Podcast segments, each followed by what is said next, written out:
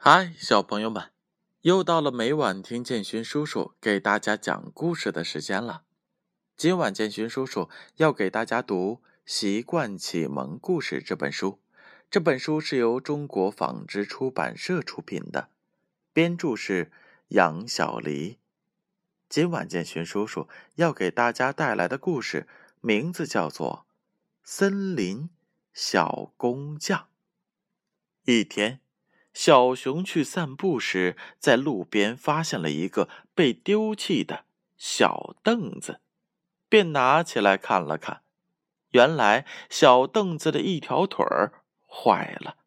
小熊心想：“这个小凳子修好了，可以用来放花盆儿。”小熊把小凳子拿回了家，并找来了铁钉、锤子、锯、胶。等等，开始修理。不一会儿，小凳子就修好了。小熊越看越好看，还找来了抹布，将小凳子擦的是干干净净。然后又用颜料将小凳子涂成了彩色的。小猴子来找小熊玩，看见小熊的凳子，说：“哇，你的凳子！”好漂亮呀！小熊笑着说：“呃，是一个被丢弃的凳子，我捡回来刚弄好的。”小猴子想起自己有一个桌子坏了，就说：“哦，我又有一个桌子坏了，你能帮我修一下吗？”“当然可以，我今天正想劳动一下呢。”小熊咯咯的笑了。小猴子拿来了他的桌子，原来桌子缺了一个角。小熊找来了一块木头，一会儿就修补好了。小猴子拿着自己的桌子看了看，说道：“修的真好，我还想在我的桌子上画一幅画。”“好呀，我去拿颜料，你来画。”小熊高兴地说。小猴子在桌子上画了几棵香蕉树，小熊在上面画了蓝天和白云，桌子更好看了。小猴子高兴的拿着自己的桌子回家了。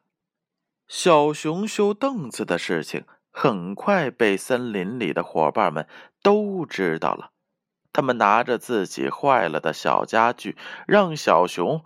帮忙修，大家把小熊都叫做小工匠。好了，小朋友们，你们是不是也有像小熊的时候，把自己的发明还有平时积累的经验用作实际生活当中呢？如果不是的话，就向小熊学习吧。接下来是建勋叔叔揭晓上一回故事问题答案的时候。上一回的故事名字叫做“种菜”。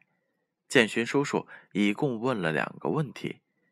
第一个问题：种菜的时候，除了浇水，还要做什么？答案是 B：施肥、除草。